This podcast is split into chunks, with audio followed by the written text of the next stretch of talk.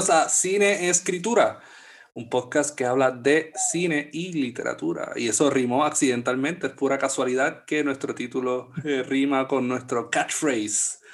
Y bien, este es nuestro episodio introductorio. Aquí pues no hubiese gustado comenzar de lleno, pero eh, siento que sería un poco extraño hablar con dos extraños o escuchar a dos extraños en todo caso, ¿verdad?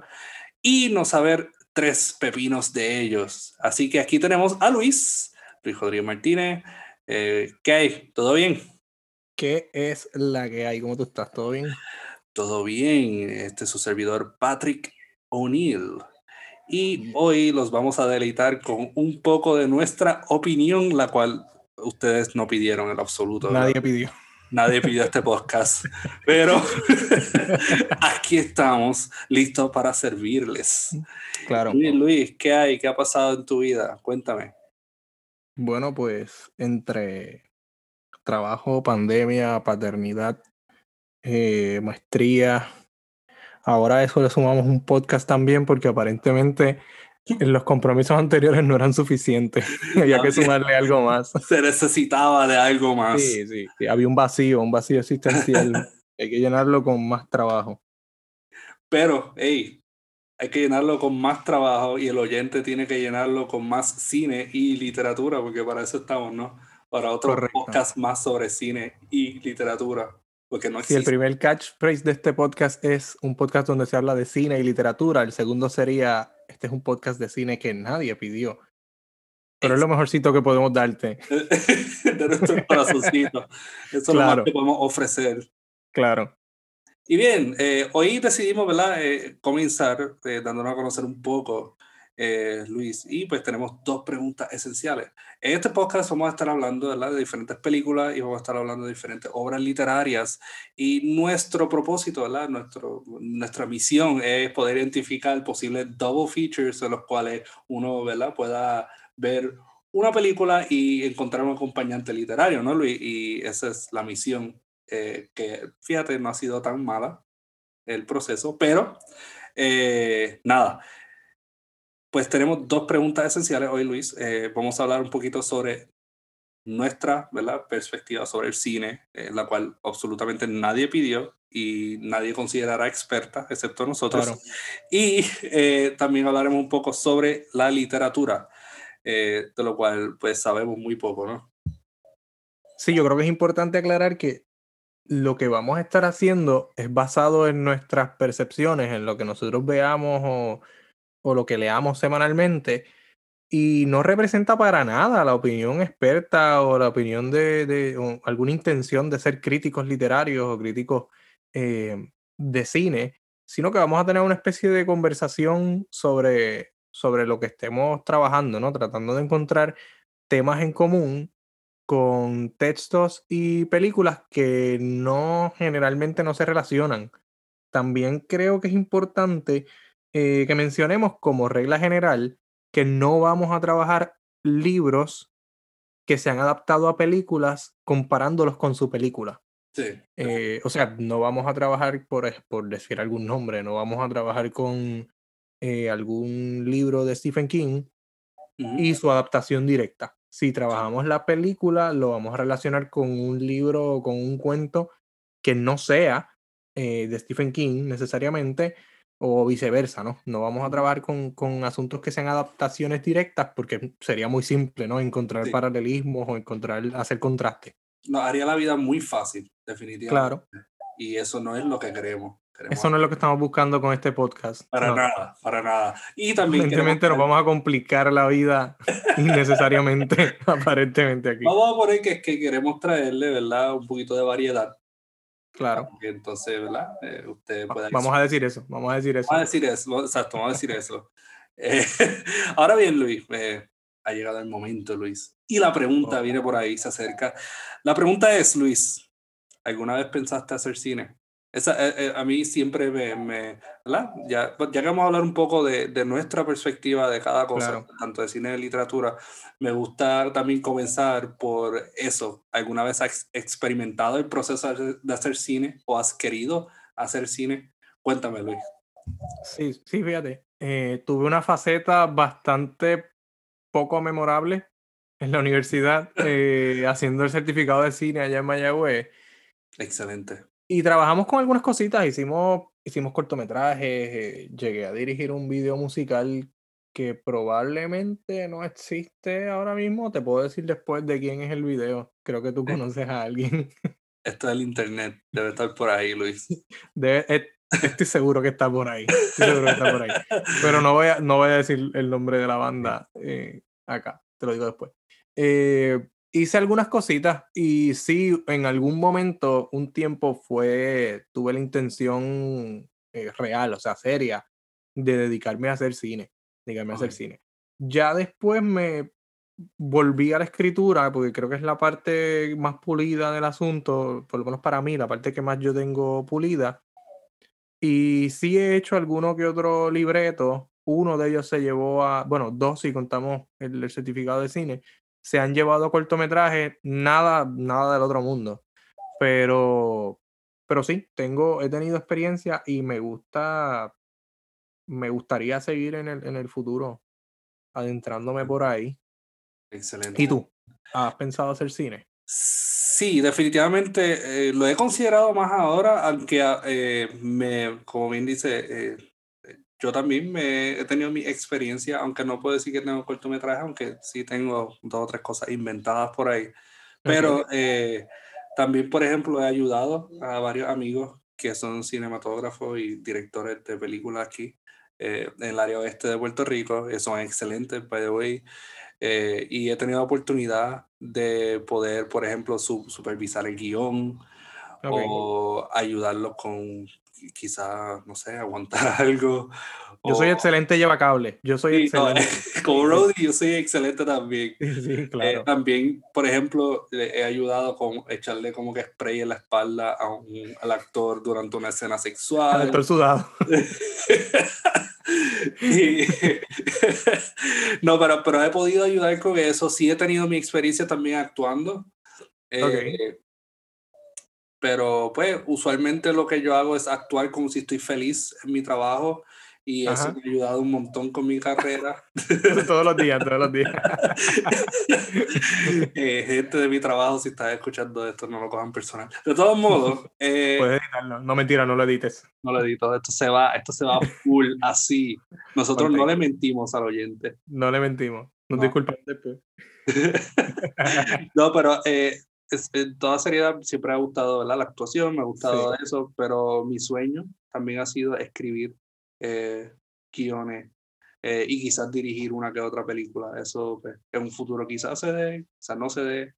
Eh, pues sí, pero... A mí me gustaría, yo tengo, tengo un libreto, tengo un libreto escrito que en algún momento me gustaría que alguien lo leyera, pero no es algo que tenga, no, no tengo prisa en hacerlo, no me, no me, no tengo ninguna presión ahora mismo, estoy enfocado en otras cosas, como este podcast. el podcast va primero. Yo estoy entre esto de la fotografía y por lo menos ahí podemos ver una transición, ¿verdad? Sí. Lo próximo podría ser fotografías que se muevan con gente hablando, ¿eh? O sea. eh, pero bien, Luis. Eh, hablando de eso, ¿verdad? Me imagino que, eh, pues, eso tuvo que haber nacido de alguna parte, eh, el, ese deseo de, de, querer hacer cine. Eh, ¿Tienes algunos top 5 eh, que quieras compartir? Quizás top 5 en directores de películas y mencionar como una película de ellos o top 5 movies, ¿verdad? Cinco películas que te... Que dale, te dale. En ningún orden, ¿ok? Sin cero presión, no tienes que decirme, esta es la número uno porque es la que he visto 30 mil veces. Dame okay, cinco, okay. dame cinco. Pues mira, eh, te voy a decir lo de las películas porque no había pensado en directores y sé que se me va a quedar, eh, se me va a quedar fuera alguna que otra gente. Eh, y ahora que dice eso de esta es la número uno porque la he visto 30 veces o algo así, yo no, no suelo ver las películas demasiado. Si yo he visto Ay. una película tres veces, esa película me tiene que encantar. Okay. O sea, tiene que ser que me encanta.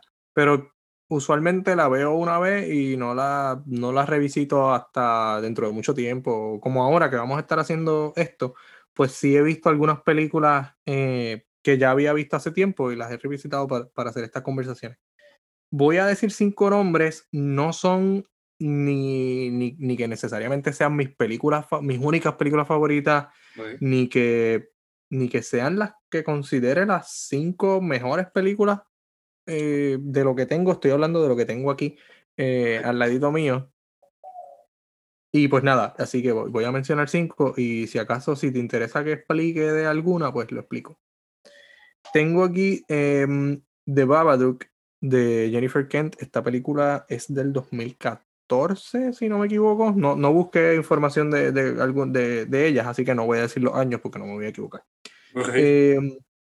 1408, em, que es, eh, es una adaptación de, de, Stephen King.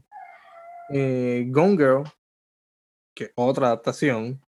Eh, Shutter Island, que es otra adaptación. Ahí vemos la conexión. Sí, no, no, definitivo. Y, no lo pensé, fíjate. Y Frailty, no sé si has visto esa película. Frailty, excelente, sí. Eh, esa es la de el papá que tiene unas visiones. Correcto, correcto. Sí. Y es porque, más bien porque cuando la vi, me pareció la premisa bastante. Es una premisa simple, pero me pareció bastante original. Y tenía, tenía algo ahí interesante. Eh, estas serían mis cinco por el momento. Esos cinco van a cambiar. Si me preguntas la semana que viene, alguna de esas voy a dejar fuera y voy a meter otra. Eh, claro, este no es, esta es otra aclaración. Vamos a hacer, voy a hacer este paréntesis. Este no es un podcast de cine de horror específicamente, pero yo soy un fanático del cine de horror, así que en, la medida en que me toque a mí escoger las combinaciones de, de cuento novela y película, yo voy a hablar hacia el horror. Eh, el, eh, qué sé yo, 8 de 10 veces. Es muy probable que, te envíe algo de vamos a hacer esto que es horror, porque es, gran parte de lo que consumo. Pero no, este no va a ser un podcast necesariamente enfocado en el cine de horror. Luis es de los que se sienta, le dice, vamos a ver algo tranquilito hoy con la familia. Algo tranquilo, eh, sí. Con mi primito de 8 años y pone Texas Chainsaw Massacre, donde la ah, sí. como que... es una película familiar, ¿no? Sí. Hay una familia envuelta. Sí, sí, algo así. Eh, cuéntame entonces tú, ¿tienes, eh, ¿tú tienes un listado? ¿Tienes algo más formal? ¿Me puedes decir algo por ahí? ¿O tienes cinco películas también, cinco nombres? Pues mira, eh, Luis, este, yo anoté, En mi mente, yo, yo anoté cinco películas que a lo largo, ¿verdad? De, de mi vida me, me, han impactado de una manera u otra. Okay. Y pues, eh, nada, aquí va esto. esto. También, hice un poquito de trampa porque por director anoté tres, que esos directores oh, tienen dos películas que me encantan igual. Eh, por ejemplo, eh, Igman, Bergman, que excelente. Me gusta mucho Arrow the Wolf y Persona, que son películas Persona, sí. Persona súper brutal. Eh, de Denis Villeneuve, que ahí va un poquito francés, ¿viste? Denis Villeneuve. Eh, que él hizo Blade Runner, la última, Blade Runner 2049, y hizo Incendies. Esas dos películas me vuelan la mente. Eh, David Lynch, mi favorito. me gusta mucho Eraserhead y Blue Velvet. Entonces al final puse dos, que es A Clockwork Orange de Kubrick. Claro. Y The Vanishing por George Sluicer. Pero, pero The Vanishing, la versión de él allá, no la versión americana. La versión americana, aunque fue dirigida por el mismo director, okay. Dan ganas de enterrarse vivo. Y todos aquellos que vieron la película van a entender ese chiste. Pero. Pues mira, son, son películas que yo conozco, pero no. Yo no pondría en un top personal. Pero ah. sí, sí, te, te, entiendo, te entiendo. Sí, es que te digo, son películas que bueno, la gente la vería y diría, bueno, eh, ok, se ven. Pero pues cuando, ¿verdad? Eh, creciendo y eso, pues me gustaron bastante. No que creciendo okay. Razorhead, pero... Claro. Claro, sí, sí. siempre se veía así. Eh, y esos son el top 5, pero en sí es más ¿verdad? Como tú dices, como que son un poquito más de cuestiones personales, son cosas que, que eventualmente van a seguir evolucionando. Yo mencioné esos cinco porque fueron los primeros que vinieron a la cabeza, pero me encantan. Eh, hay otras películas que me encantan muchísimo. Eh, por, por, ejemplo, el cine coreano a mí me gusta mucho. ¿verdad? Los thrillers de Corea están par de chévere. Sí, sí. Eh, y par así internacionales que me gustan. Pero sí, eso pues diría que fueron los, los más que me impactaron un poco. Obviamente está Mean Girls por ahí, que me encanta. Mean Girls, esa es mi película. Yo puedo citar Mean Girls. Es una de mis películas favoritas. A mí me gusta genuinamente Mean ¿En serio? ¿En serio? Sí. Mean Girls está genial. Y- wow. Aquí impactando vidas. Sí, sí, desde el día Ahora- uno, tú sabes. Ok, yo noté y eh, en realidad yo creo que aquí se puede hacer una conexión, porque en parte las mías no todas son adaptaciones de, de libros, pero Ujú. por ejemplo, eh, A Clockwork Orange, a mí me encanta el libro Sí, eh, y noté que las tuyas, la mayoría era eh, adaptaciones de libros. sí, ¿ok? sí. Y aquí es donde yo busco, ¿verdad? Eh, una excusa para poder hacer una transición a los libros. Eh, Ujú. Como pueden ver, gente, este es nuestro primer episodio, pero somos totalmente expertos en cuestiones Claro, no, definitivo, de definitivo. formato y, y estructura y medio. Sí. Eh, Tira la transición, por favor. pues hablando de eso, pues obviamente eso tuvo que haber tenido un impacto en usted, eh, ya que usted es escritor. Eh, sí, Eso dicen. señores y señores, él escribe, el Luis Rodrigo Martínez escribe, es excelente escritor, de hecho. Eh, el que me conoce sabe que yo soy medio crítico para esas cosas y he leído Ok. obras de Luis y me encanta, de verdad, pero Luis va a estar diciendo que no. Eh, Luis, Ujú. ¿Cómo tú crees que esto ha influenciado tu escritura? Háblanos un poco de tu proceso. Tú a veces has visto películas y has dicho como que, ah, mira, me salió una idea de la nada, o no, o qué, qué hay ahí. ¿Tienes un- una, una película en la mente cuando lo estás haciendo? Eh, cuéntame. Pues sí, siempre eh, mis libros o mis cuentos mayormente eh, nacen de algo visual. Siempre hay una imagen que está, que está dando vueltas por ahí mientras lo estoy escriti- escribiendo. Así que yo creo que el formato de este podcast es unir las dos cosas que más yo disfruto, que es el cine y la literatura. De hecho, siempre lo he dicho cuando voy a las presentaciones, eh, yo a veces me considero un, un mal literato o un mal lector porque yo al año yo consumo más películas o series que libros y es la realidad, o sea, tengo que decirlo. Eh, pero sí, mi proceso para escribir es bien visual y mis descripciones trato de que sean lo más visual posible y simple. Yo no, yo no creo que sea un escritor complicado para nada. Mis, mis descripciones son lo más simple, eh, lo más simple posible. Así que esa creo que es la conexión que hay entre, entre el cine y mi literatura. Me considero un escritor de horror, pero un escritor de horror cotidiano. No me interesa tanto entrar en asuntos eh, de obvia oscuridad o de horror más obvio, sino en los horrores de la vida diaria. Creo que por ahí es por donde yo voy y eso lo he podido ir definiendo eh, en el camino, en la medida en que sigo escribiendo y sigo creci pienso creciendo como escritor, pues entonces eh, es es hacia donde me he dirigido, hacia el horror que está en el día a día de, de los seres humanos y cómo nosotros reaccionamos a ese tipo de situaciones que no son necesariamente situaciones horrorosas, pero los podemos, las podemos ver o las podemos identificar de esa forma, eh, de alguna manera. Y contestando a lo que dijiste al principio, eh, sobre que yo era un gran escritor y toda la cosa, eh, yo no, no lo considero en lo absoluto. Yo pienso que hago mi luchita allí, pero gracias por eso. Y pues también Patrick O'Neill es escritor puertorriqueño. Eh, me he leído cosas de Patrick, trabajamos juntos, de hecho, así que eh, considero que Patrick es uno de los cuentistas destacados de esta, de esta promoción reciente de escritores. Así que Patrick, háblame entonces tú un poquito qué influencia, si alguna, tiene el cine en tu literatura o qué influencia tu literatura, si no, si no fuera el cine, ¿cómo es ese proceso? Cuéntame. Golpe bajo. Me viró la tortilla. Eh, gracias, Luis. Te diste cuenta que yo te hice la misma pregunta, tú sabes que yo no innové sí, no, para nada. No, pero, pero sí. Yo no, ¿Sabes que, lo que, que- que yo te hice la pregunta, pero yo no estaba listo para contestarla? ¿Tú me y entiendes? tú, Te oh, Dios. desesperado. ¿cómo hace eso?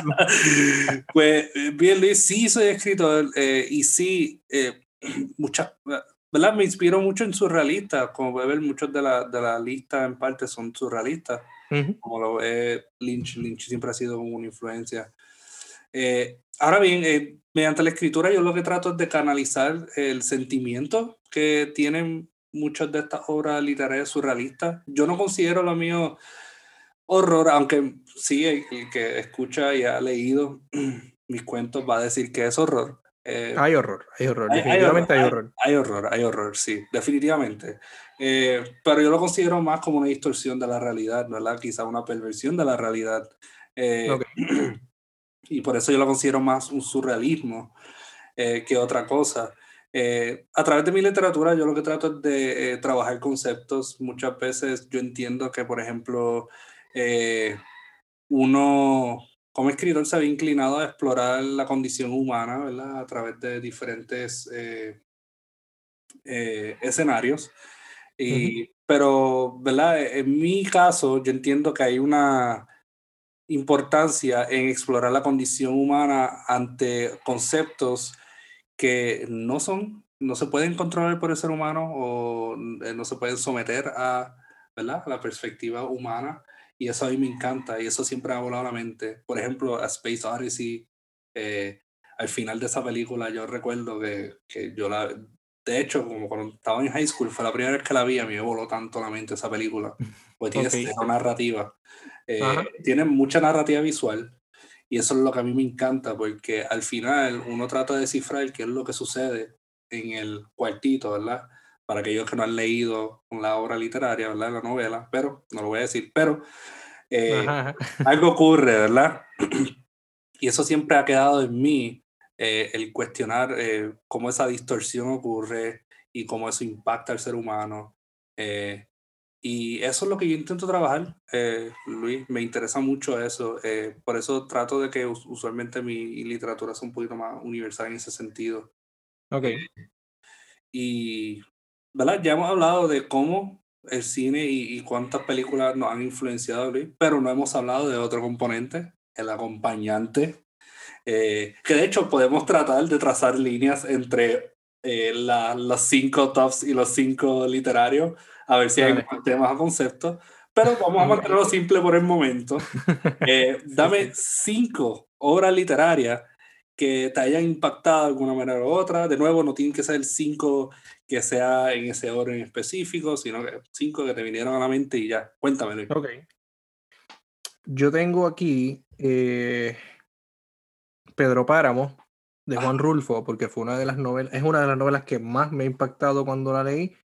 Fue de estos libros que uno se lee como requisito de una clase y tú entras al libro sin esperar absolutamente nada y eso, eso es una obra maestra.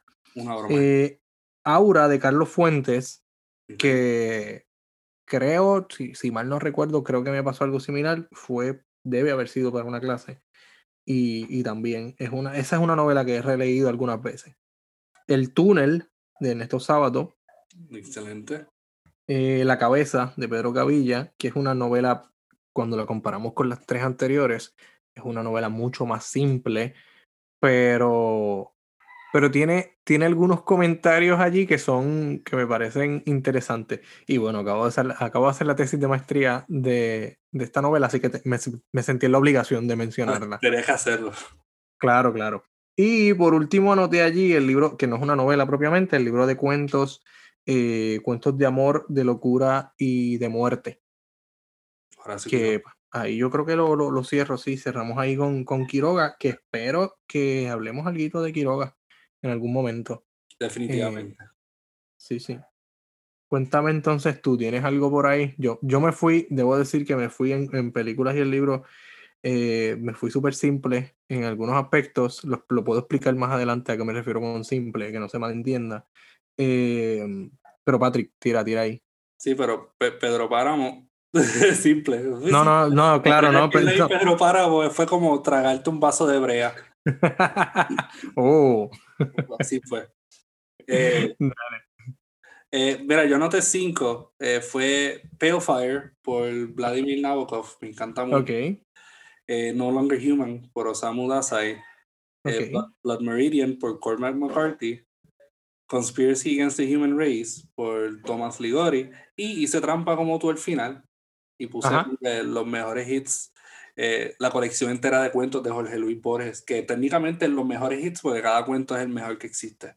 Ok, ok, casi nada. casi nada. ¿cómo tú crees que, ¿verdad? Viendo ahora tus cinco tops, ¿verdad? De, de, de película y, y de, de, literatura, ¿cómo tú crees que eso te ha ayudado a desarrollar esos conceptos que mencionaste como escritor? ¿Cómo, cómo tú crees que te ha ayudado como persona, en cierto modo? Eh, ¿qué, ¿Qué impacto ha dejado todas estas obras, tanto cinematográficas como literarias, eh, en tu vida? Cuéntame.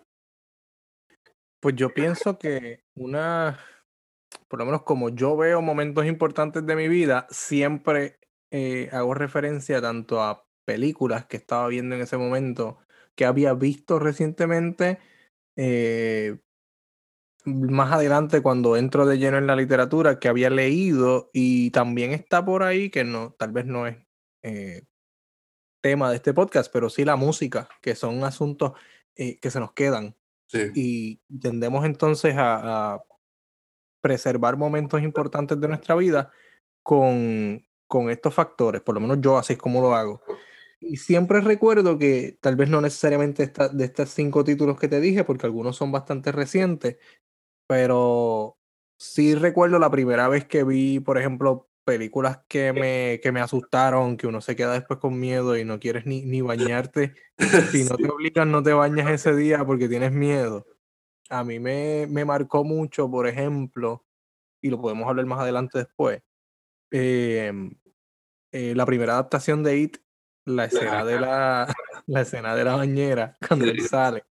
Yo siempre, siempre le tuve miedo a la bañera de mi casa. Porque yo pensaba que Pennywise vivía ahí. Siempre, siempre, siempre. Eh, recuerdo también, qué sé yo, Jason, Freddy, que son, son memorias que van atadas al, al, cine o a lo que estás viendo en ese momento. Claro, en aquel momento era solamente el susto, ¿no? La, la, la, la impresión momentánea. Ya más adelante, cuando uno pues, crece y puedes adentrarte más a las películas y qué sé yo, pues entonces se te quedan, pero de otra manera. Por ejemplo, a mí, mi película favorita, y sí está mencionada entre estas cinco, eh, dentro del cine de horror, sigue siendo para mí The Babadook, porque es una de las ¿Mm? películas que, a mi entender, mejor trabaja el asunto de la pérdida, del, del luto, por ejemplo. Y como el, el final me parece que es uno de los finales más realistas que hay dentro del cine de horror, porque no, no se derrota al monstruo. Mm. Tú tienes que aprender a vivir con esas pérdidas en tu vida. Y el personaje principal hace eso, ¿no? Eh, Sí. Maneja la pérdida de su esposo y cómo entonces va trabajando con este, con este monstruo que estaba primero acechándola y luego ella lo ha dominado. Ya entonces se desarrolla una, una especie de dinámica. Así que creo que eh, eso es más o menos lo que, lo que el cine me, me, ha enseñado desde chiquito. Y esto, esto sonará como si a mí me hubiesen criado películas y no personas, pero sí, más o menos esto es lo que uno le va sacando al, al cine. Así que gracias, mami, por ponerme en Jorobado de Notre Dame las 35 veces que te pedí que me la el Jorobado, a mí me encantaba esa película. Yo era la única Disney que yo vi y yo estaba como que Super. Me, me, gustaba, me gustaba mucho esa película. Yo creo que tiene mucho que ver con que era un feo conquistando. Eso era. Me identifico, me identifico. Claro. Eh, lo, lo, en cambio, ¿verdad? Estoy de acuerdo con todo lo que dice, especialmente nuestra generación, Luis, que fue, creció con televisión, creció con todo este pop culture. ¿verdad? Uh -huh. Si el Pennywise llegara a aparecerse hoy día, eh, se, se, materializaría muy diferente con Jason y Freddy Krueger, se transformaría en otras cosas. Claro. Eh, porque originalmente en el libro, me recuerdo que en el libro se transformaba en los Universal Monsters. La sí. Frankenstein aparece, la criatura del lago aparece, de la laguna. Eh, en este caso sería Jason Freddy, ¿verdad? Tratando, uh -huh. ¿verdad? Que en parte, si uno lo piensa, Jason trataba de que la gente no fornicara antes de, de matrimonio y eso era claro. lo que Jason hacía, tuvo una crianza muy heavy. Eh, es que esos slashers eran muy, muy moralistas, ¿no? Ah, bueno, moralistas en, en, primera instancia, ya luego nos vamos al extremo con Freddy, que no te dejaba dormir. ya, Freddy es como que loco, yo, yo puedo no fornicar, pero no dormir está difícil, mano. Cógelo con calma. lo que sucede es que por un lado no podías pecar en acción y en otro no podías pecar en pensamiento en pensamiento. Jason como que se encargaba de que no pecaras en acción y Freddy. virgen. Sí, claro, y Freddy como que no, papi, no puedes ni pensar en eso. Vamos a mantener puro de pensamiento. Puro, eh, puro y casto. Pero eh, en realidad eh, eso es lo que la televisión siempre hizo por mí. De chiquito recuerdo que, que veía los, los 4 for July eh, reruns de Twilight Zone que daban todo el día y yo, me, a mí me encantaba Twilight Zone, eh, a pesar de que cuando, ¿verdad? más chiquito, por ejemplo, mi papá veía Tales from the Crypt y cosas así, y a mí me daba un terror increíble. Ese, eh, ese, es de mis primeros recuerdos de, del horror también, yo creo. El recuerdo del, del, del intro. El intro, sí, y definitivamente todas esas, ¿verdad? Esos programas, eh, las películas, eh, yo también leía de muy nene y pues tuve como que la oportunidad de, ¿verdad? Porque siempre se me inculcó, en cierto modo, papi nunca me dijo que no, los libros, eh, yo un libro y me lo, me lo compraba y, ¿verdad? Cuando estaba Borders, saludos Borders, espero que donde esté este pin, RIP. Y mami, por otro lado, siempre me tuvo libros, ¿verdad? Alrededor. Así que, eh, pues por ese otro lado, estoy bien agradecido de tener padres que, pues, por lo menos eh, por esa parte entendieron, ¿verdad? Y, y, siempre como que me apoyaron en cuestiones literarias, siempre me compraron el libro. Eh, todavía yo creo que si yo le escribo a papi, papi, mira, me gustaría este libro, ¿qué me dices? Y él, ok, ya te lo mando a buscar. Te lo compra, te lo compra. Sí, después de viejo me lo compra. Qué bien. así que honestamente, yo viví de eso, ¿verdad? De películas y libros, eso uh a ser mi mundo. Y yo siempre imaginaba que yo vivía vidas a través de eso. Yo eh, adquiría como que experiencias a través de eso, sino que, ¿verdad? Muchos podrían ver a alguien sentado leyendo libros y esto lo comparto. Imagino que también, ¿verdad? ¿Estás de acuerdo con esto? Muchos podrán ver a alguien sentado en un sofá o sentado acostado en la cama leyendo un libro, viendo una película, supuestamente perdiendo el tiempo. Pero como yo lo veo, Luis, es que estamos ganando experiencia, estamos ganando un poquito de vida a través de estas cosas que vemos, ¿verdad?